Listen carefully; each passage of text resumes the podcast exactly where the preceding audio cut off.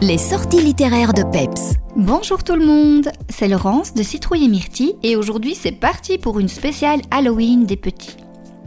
On commence avec un livre amusant et ludique. Comment ratatiner la sorcière du quartier? Un livre qui s'inscrit dans la série Comment ratatiner qui dédramatise les peurs des enfants.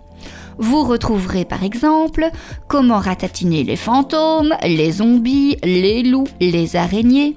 C'est vraiment bien fait et c'est au final super marrant. Dans ce dernier tome, le lecteur aura la chance d'être muni d'une loupe à filtre rouge qui va lui permettre de trouver des indices cachés dans les illustrations. Attention ainsi aux fantômes dans l'armoire, aux araignées dans la cheminée ou aux chauves-souris sous le lit succès garanti. On continue avec un classique bien connu de tous, Cornebidouille. Et oui, Cornebidouille nous revient avec un nouvel album qui s'intitule Quand Cornebidouille était petite.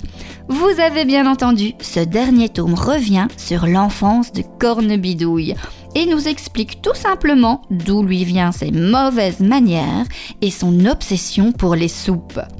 Je vous donne un indice. Sa tante Cracrabidouille n'y est pas pour rien.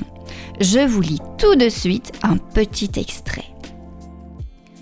Corne pistrognette Ah, les scélérats Ah, les petits morveux Osez ne pas manger sa soupe Une honte Un scandale Mais ils vont voir à qui ils ont affaire, ces tronches de facochères Croyez-moi, mes mignons, vous allez l'avaler, votre bouillon